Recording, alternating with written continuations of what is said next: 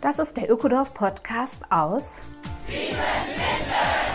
Mein Name ist Simone Britsch. In unserem Ökodorf leben 150 Menschen seit 25 Jahren nachhaltig und gemeinschaftlich zusammen. Lass dich von Sieben Linden inspirieren.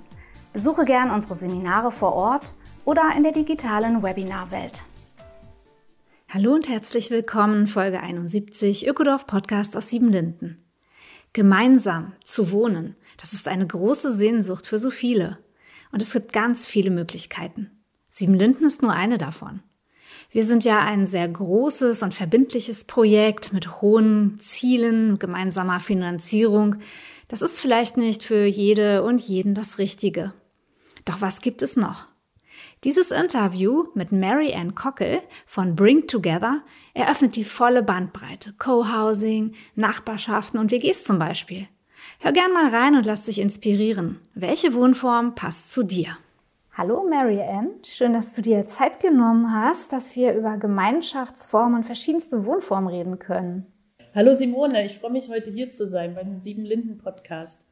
Ja, für uns ist es wichtig, dass wir über den Tellerrand drüber schauen. Und da ist Bring Together, das ist ja die Plattform, für die du arbeitest, einfach ein super Partner und auch eine Inspirationsquelle. Denn uns ist völlig klar, dass nicht jeder in einer so engen Gemeinschaft leben möchte wie Siebenlinden. Und ihr habt da ja ganz viele Ideen zusammengetragen. Was glaubst du denn eigentlich, warum suchen gerade so viele Menschen nach gemeinschaftlichen Wohnformen? Ihr habt ja einen unheimlichen ähm, Andrang bei euch. Ja, Simone, bei uns suchen äh, sehr viele Menschen, vor allem, und das finden wir selber auch immer wieder erstaunlich, äh, sind es über 80 Prozent Frauen, die bei uns suchen. Also wir sehen uns auch so ein bisschen als äh, weibliche Plattform. Und es gibt in dem Sinn zwei äh, Erklärungen, warum das vor allem auch Frauen sind. Weil die Phase, wann, wann Menschen zu uns kommen, ist stark mit dem Familienleben verbunden. Das klingt jetzt erstmal absurd, aber ähm, das ist so, wenn ich jetzt äh, eine junge Familie bin und in dem Sinn vielleicht äh, auch Mutter werden möchte, dann fange ich äh, an, darüber nachzudenken, ähm, wie möchte ich denn da leben. Ne? Normalerweise lebe ich dann mit meinem Partner zusammen in einer Wohnung. Dann steht die Vergrößerung des Raumes zur Frage. Und da fange ich an zu überlegen, ähm, was, was mache ich jetzt? Die jüngere Generation kennt äh, zum Teil das Leben in der Wohngemeinschaft. Das ist so ein ähm, sich drei, vier, fünf eher junge Menschen zwischen 18 bis Mitte 20 zusammen eine Wohnung. Manchmal wird das auch gern als Zweck-WG betitelt, um Kosten zu sparen. Und äh, die möchten jetzt in eine Familie gründen und da gibt es mehrere Varianten. Und sag ich mal, der Klassiker in den letzten 50 Jahren war halt, mit dem Partner zusammenzuziehen und dann äh, Schlafzimmer, Wohnzimmer, Kinderzimmer einzurichten und dann kommt halt das Kind und dann startet die Kleinfamilie. Jetzt ist es natürlich die Möglichkeit, wenn ich lange in so einer Wohngemeinschaft gelebt habe, auch zu gucken, was gibt es denn noch für Möglichkeiten? Und wie kann ich meinen Alltag vielleicht auch dadurch vereinfachen, eben nicht in diese Kleinfamilie zu rutschen und äh, zwei kümmern sich um ein Kind, sondern wie kann ich denn das vielleicht auch noch auf mehr Menschen aufteilen? Auch auf jüngere oder ältere oder vielleicht auch äh, Spielkolleginnen für mein Kind. Das ist die eine Phase, wann Menschen zu uns kommen. Also mit dem Start eigentlich so mit der Überlegung, ich möchte jetzt eine Familie gründen. Die zweite Phase ist, wenn Menschen zu uns kommen, ist genau die andere Seite, nämlich äh, das Familienleben ist jetzt im Großen und Ganzen abgeschlossen, das Kindererziehen. Und äh, ich möchte mich jetzt verkleinern, weil ich brauche diesen riesigen Wohnraum nicht mehr. Zwei, drei Kinderzimmer. Und da steht auch wieder die Frage im Raum, was mache ich jetzt? Das ist eine ganz tolle Chance, ähm, zu sagen, äh, ich gucke mal überhaupt, was gibt es noch, als jetzt mit meinem Partner, Partnerin in eine zwei äh, Zweizimmerwohnung zu ziehen. Da kommt in dem Sinn Bring Together ins Spiel, nämlich genau diese vielen Facetten zu zeigen, wie man noch jenseits von der Kleinfamilie oder der dann Zweiraumwohnung als Paar leben kann. Ja, was sind denn so wichtige Fragen der Menschen, die an euch herangetragen werden? Also womit beschäftigen die sich? Die beschäftigen sich damit, äh, wie, wie, kann ich, äh, wie kann ich altern?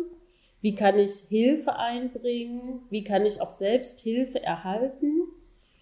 Wie habe ich jemanden um mich rum, wenn ich mich einsam fühle, mal einfach jemanden zum Reden. Das kann aber auch sein, wie in unserem letzten äh, Special, wo es um Thema Alleinerziehende ging. Wie kann ich auch meinen Alltag weniger komplex gestalten? Also wie kann ich Hilfe bekommen? Und ich nehme mal an, es geht auch viel um Themen, wie kann ich meinen Alltag teilen mit anderen? Wie kann vielleicht, wie kann es besser flutschen? Wie können Synergieeffekte entstehen, oder? Genau, also ähm, wir haben eine kleine Umfrage gemacht, was die Gründe sind, zu Bring Together zu kommen. Und da kam raus, dass äh, über 80 Prozent zu uns kommen wegen dem sozialen Aspekt. Da geht es eben darum, gegenseitige Hilfestellung. Aber nicht nur eben um Hilfe zu empfangen, sondern der Großteil sogar um auch Hilfe zu geben. Also mhm. zu sagen, äh, ich gebe gern Hilfe und ich bin bereit, Hilfe zu geben weil dann weiß ich, dass ich sie höchstwahrscheinlich auch wieder zurückbekomme in schwierigen Situationen. Die anderen 20 Prozent sind nachhaltige Gründe. Also ähm, Thema ist hier Teilen. Wie kann ich finanziell, äh, stehe ich dann besser da, wenn ich halt Wohnraum teile oder auch in Anschaffungen. Aber auch äh, in Bezug auf ökologischen Fußabdruck macht man dann nicht mehr alleine Anschaffung, sondern dann halt zu fünf, zu zehn oder bei euch zu 300 150. 150 aktuell, genau. Genau, das sind so die anderen 20 Prozent. Mhm. Ja, ich finde es schön, dass du uns nochmal erwähnst, wie auch das Bedürfnis ist, etwas zu geben, weil ich denke auch, dass dieses gegenseitige sich helfen die eine Seite ist, aber auch einfach etwas einzubringen. Viele Menschen haben so viel zu geben, so viele Talente und Fähigkeiten, vielleicht zeitliche Ressourcen. Und wo sollst du damit hin in einer Gesellschaft, die sehr vereinzelt ist? Ich denke, das ist auch nochmal so ein Teil der Antwort auf meine erste Frage, ja. Warum suchen die Menschen denn gerade so viel Gemeinschaft, oder? Genau, also äh, ja, so als Buzzword, sag ich mal, haben wir natürlich da das Thema Vereinzelung, Vereinsamung. Auch demografischer Wandel spielt hier eine Rolle, das Älterwerden der unserer Gesellschaft. Ähm, es gibt weniger jüngere Menschen. Ja, auf das Älterwerden würde ich gerne nochmal später in dem Interview zurückkommen. Äh, lass uns erstmal schauen auf die ganz verschiedenen Gemeinschaftsformen, die es so gibt. Und da bringen wir ja mit Sieben Linden auf eine gewisse Weise ein Extrem mit rein. Ja? Also wir kommen von diesem starken Nachhaltigkeitsgedanken und nennen uns sozial-ökologisches Modellprojekt. Wir haben eine Probezeit, um hier einzusteigen. Wir haben Genossenschaftsanteile, die eingebracht werden müssen. Also es ist schon eine sehr ähm, hohe Hürde auf eine Weise und vor allem ist es ein sehr starkes und langfristiges Commitment, ja, bevor man sich in so ein Ökodorf wie Siebenlinden das ist rein begibt. Ich selber finde das sehr klasse, sonst wäre ich ja auch nicht hier. Aber ich sehe es auch nicht als die gemeinschaftliche Wohnform, die sich am meisten ausbreiten wird in der Gesellschaft. Ich finde diese niedrigschwelligen und vielen kleinen Projekte, die durch euch vertreten werden, eigentlich viel besser skalierbar. Ja, also da könnten wir viel schneller in eine Breitenwirkung reinkommen. Was gibt es für weitere Wohnformen, die ihr anbietet und in welche Richtung kann, könnte man sich bewegen, wenn man jetzt mehr zusammenleben möchte? Also wissenschaftlich gesehen gibt es zwölf unterscheidbare Wohnformen. Das haben wir mal von einer äh, Gerontologin. Ähm, die hat mal einen Artikel bei uns geschrieben und die hat die so aufgelistet. Äh, das möchte ich euch jetzt ersparen. das ist sehr trocken. Und zwar hat das in dem Sinn auch wenig unterscheidbar im Sinne von, okay, jetzt gucke ich mir die zwölf an und dann weiß ich ja selber noch nicht, was mache ich jetzt eigentlich damit.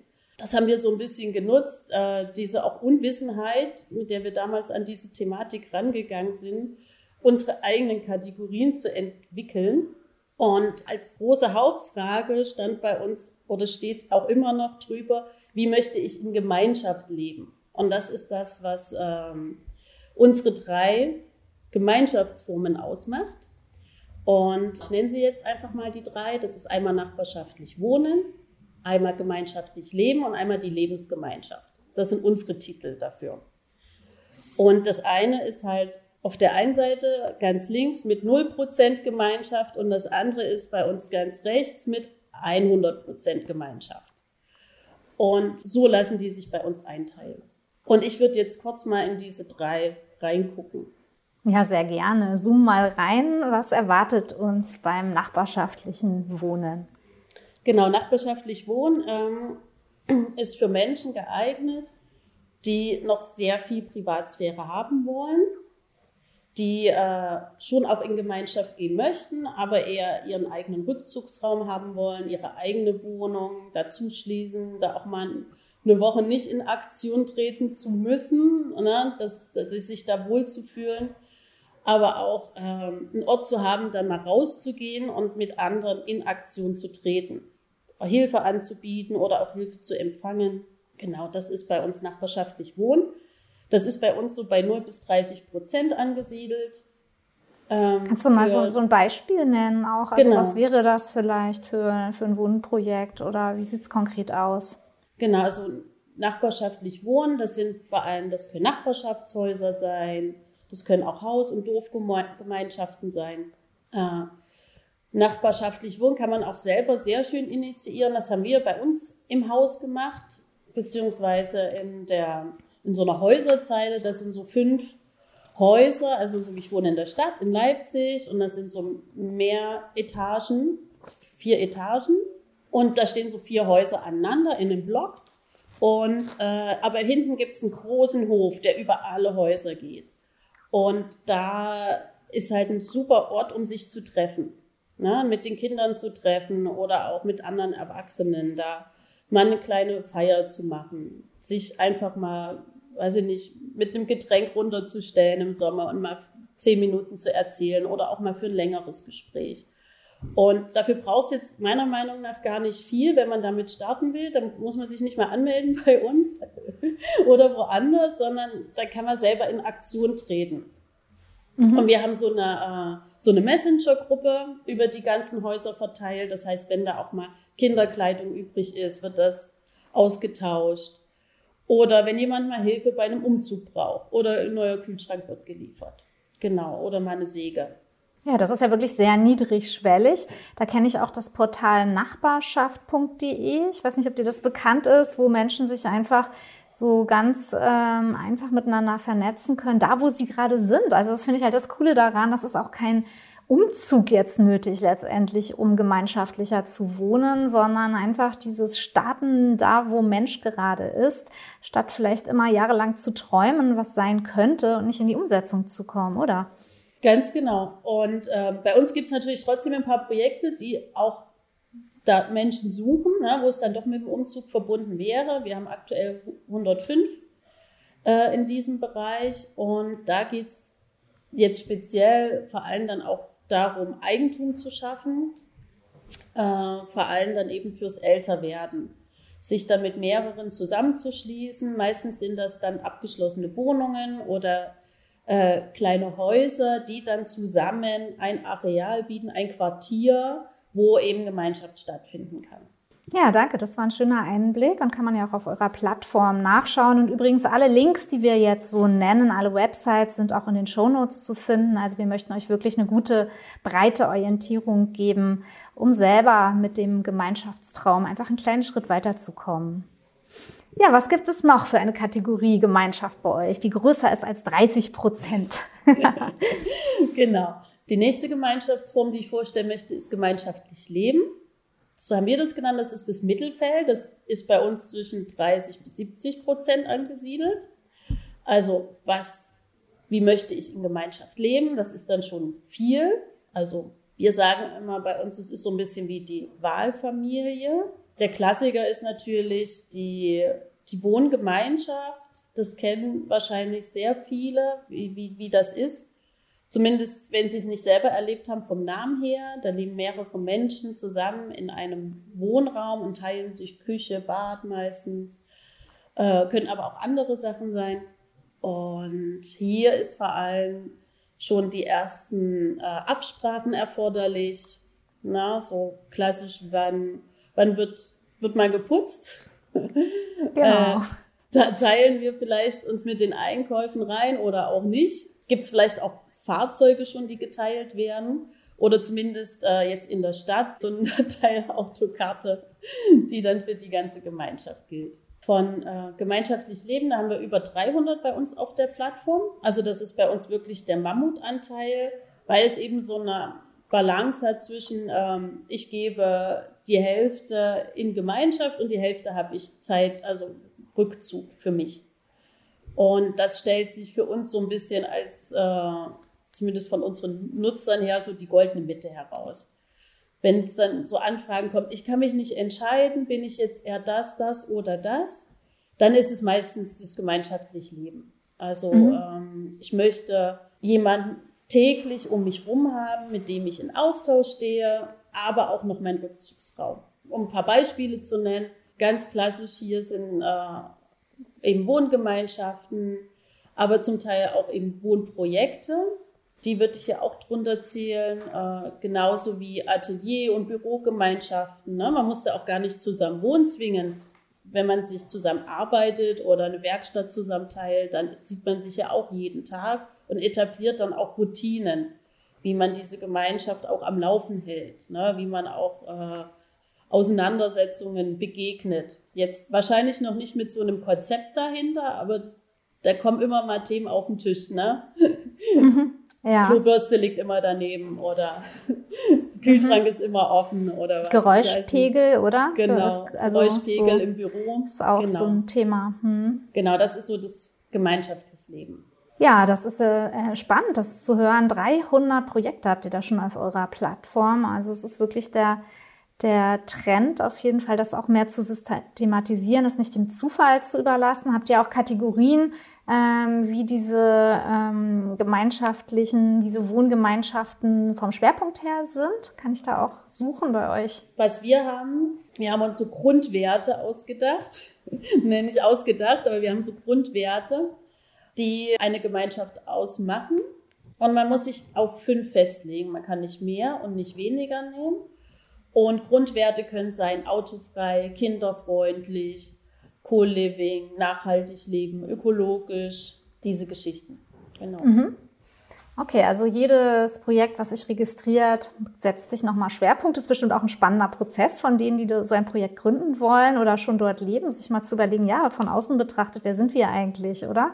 Das bringt Klarheit. Ja, auf jeden Fall. Also das haben wir auch schon als Rückmeldung bekommen.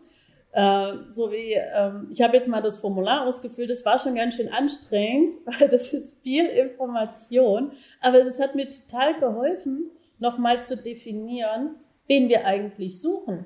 Weil sonst ja. hätte ich einfach irgendwas reingestellt und da hätten sich 100 Leute gemeldet und ich hätte gar keine Entscheidung treffen können, weil ich wüsste gar nicht nach welchen Kriterien.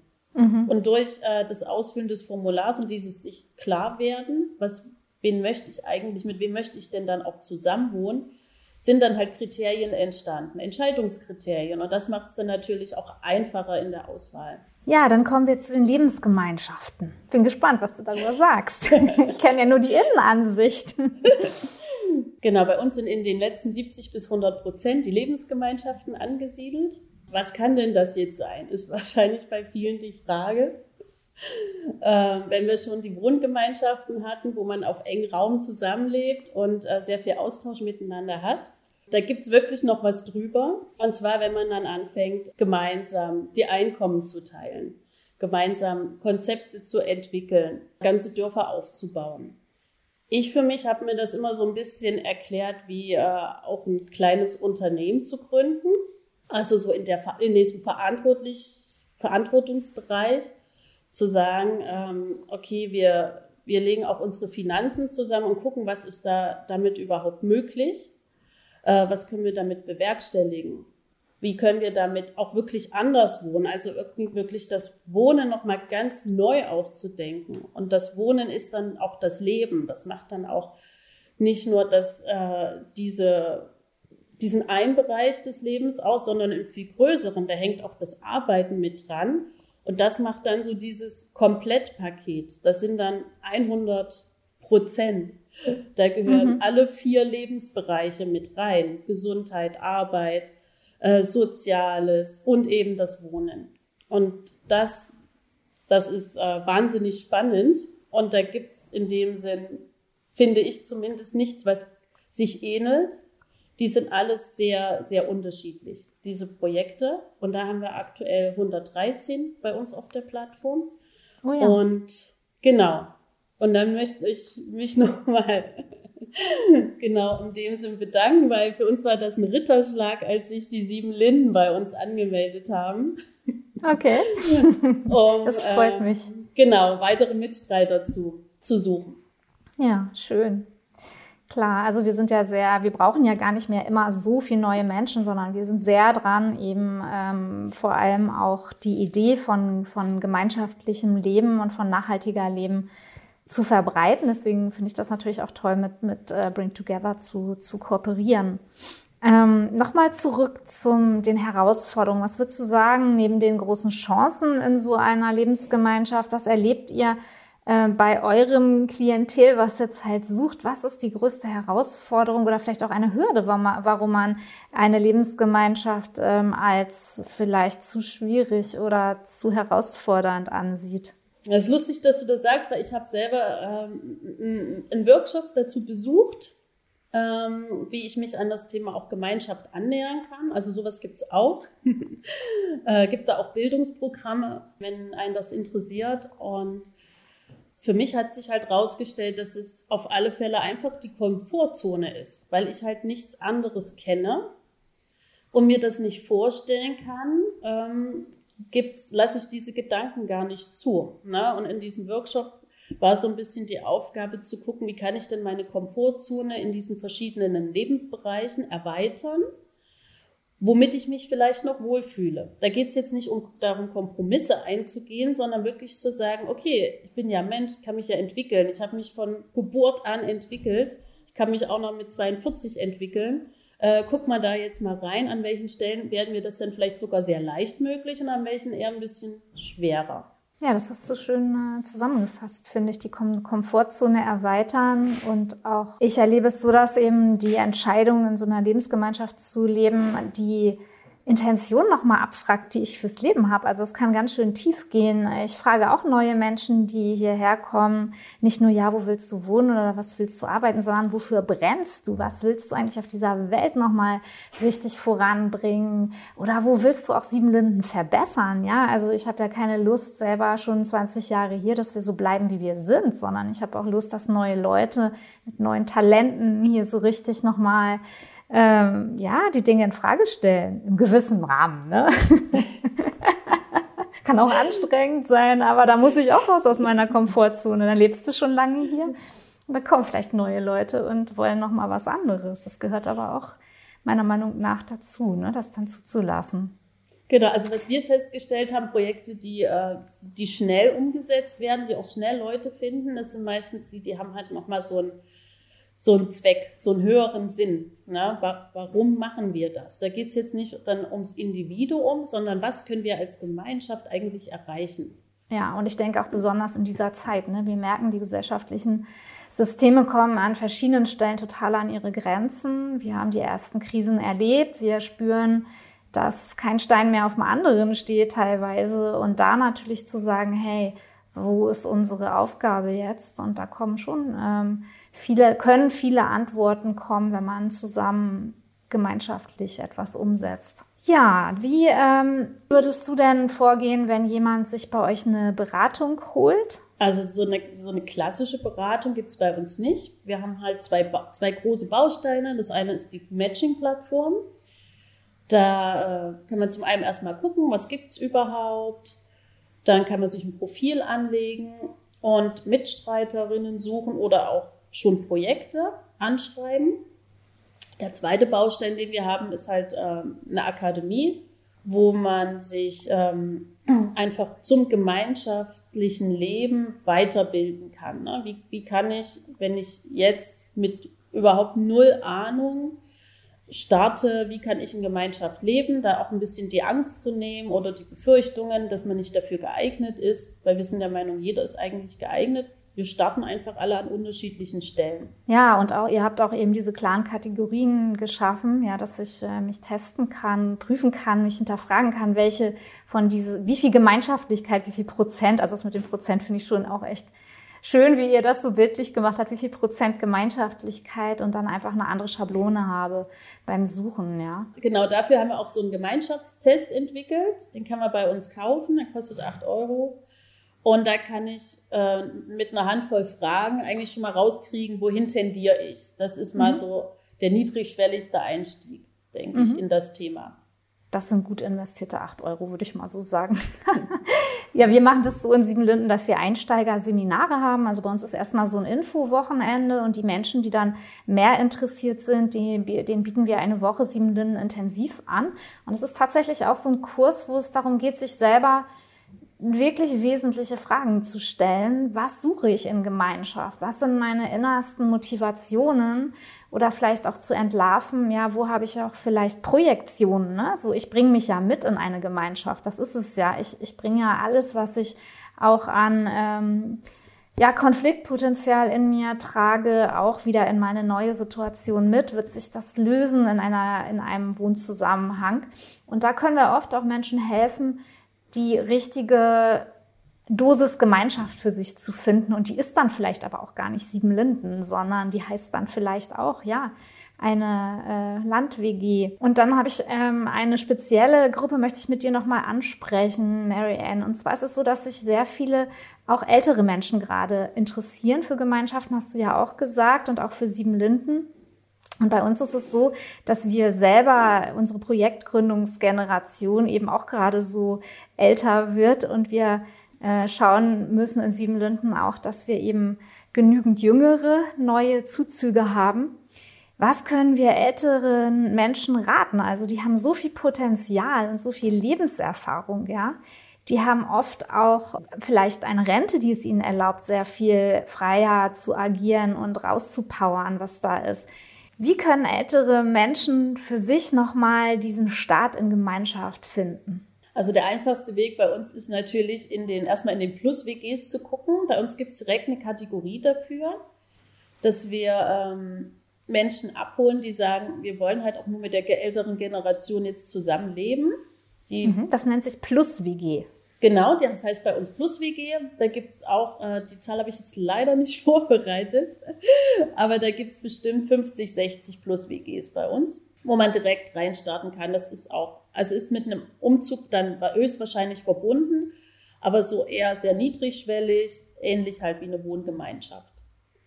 Dann gibt es manchmal auch Angebote. Bei uns, da geht es dann in Richtung Servicewohnen. Da wohnt man auch eher mit älteren Menschen zusammen und da ist dann meistens ein Anbieter angedockt, der dann halt äh, ein Programm ausarbeitet, wo es dann vor allem auch so um gesundheitliche Präventionsprogramme geht oder wo halt auch Kitas dort in, in der Nähe von den Quartieren sind äh, und die dann so einen Austausch mit diesen Kindergärten haben. Das sind so die niedrigschwelligen Angebote. Dann in diesem Bereich eben gemeinschaftlich leben gibt es natürlich äh, eine Vielzahl von Projekten, die äh, auch ein Leben, äh, in dem sie mehr Generationen wohnen, fördern und sich das wünschen. Und da kann ich nur raten, sich ein Profil anzulegen, weil bei uns kann man wirklich ganz genau die Altersspanne eingeben, äh, wo Projekte Menschen suchen. Und mhm. hier wirklich zu sagen, okay, ich bin jetzt 55 Jahre alt, ich trage das auch in mein Profil ein weil dann bekomme ich nämlich Projekte vorgeschlagen, die auch Menschen suchen, die 55 Jahre sind. Mhm. Geben dann bei uns nämlich ein, okay, wir suchen Leute von 20 bis 40 oder von 0 bis 99 oder wirklich dann von 50 bis 70. Und genau, das wäre da meine Empfehlung. Mhm.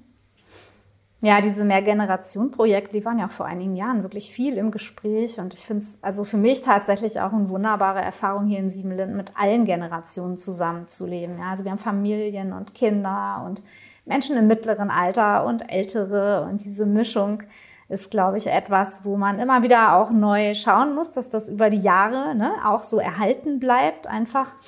Ähm, aber es ist äh, wirklich eine schöne Lebenserfahrung, so leben zu dürfen. Genau, dann habe ich noch ein Beispiel andersrum.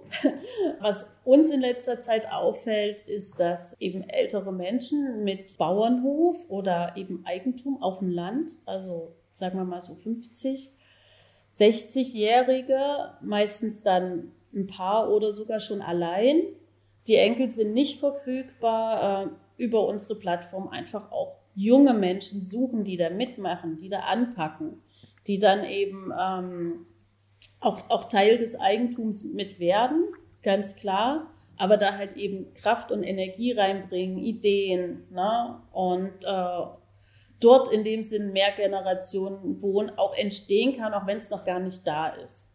Ah ja, das ist wirklich natürlich mit dem Höfesterben und so weiter eine richtig wichtige Strategie, da wieder Unterstützung und Gemeinschaftlichkeit aufs Land zu bringen, damit es nicht alles äh, brach liegt und letztendlich äh, verkauft wird und zusammengelegt wird. Ja, schön, dass du das noch so reinbringst. Ich würde gerne noch ein paar andere Plattformen nennen, wenn äh, jetzt Zuhörende sich orientieren möchten. Es gibt einmal das Wohnprojekte-Portal. Wie gesagt, das wird doch alles gepostet. Da sind auch ganz unterschiedlichste Wohnformen vertreten. Dann haben wir das Mietshäuser-Syndikat. Das kommt so, glaube ich, aus einem sehr linken äh, Spektrum und gibt es auch schon etliche Jahre, Jahrzehnte. Und die wollen eben Wohneigentum ja, vergemeinschaften, ja, dass die Mieterinnen äh, letztendlich die Eigentümerinnen und werden und selbstverwaltet agieren können. Das ist auch eine spannende Bewegung mit richtig vielen Immobilien mittlerweile, also sehr erfolgreich. Dann habe ich noch gefunden Co-Housing Berlin, also für unsere Berlinerinnen. Da hat sich das Co-Housing in Berlin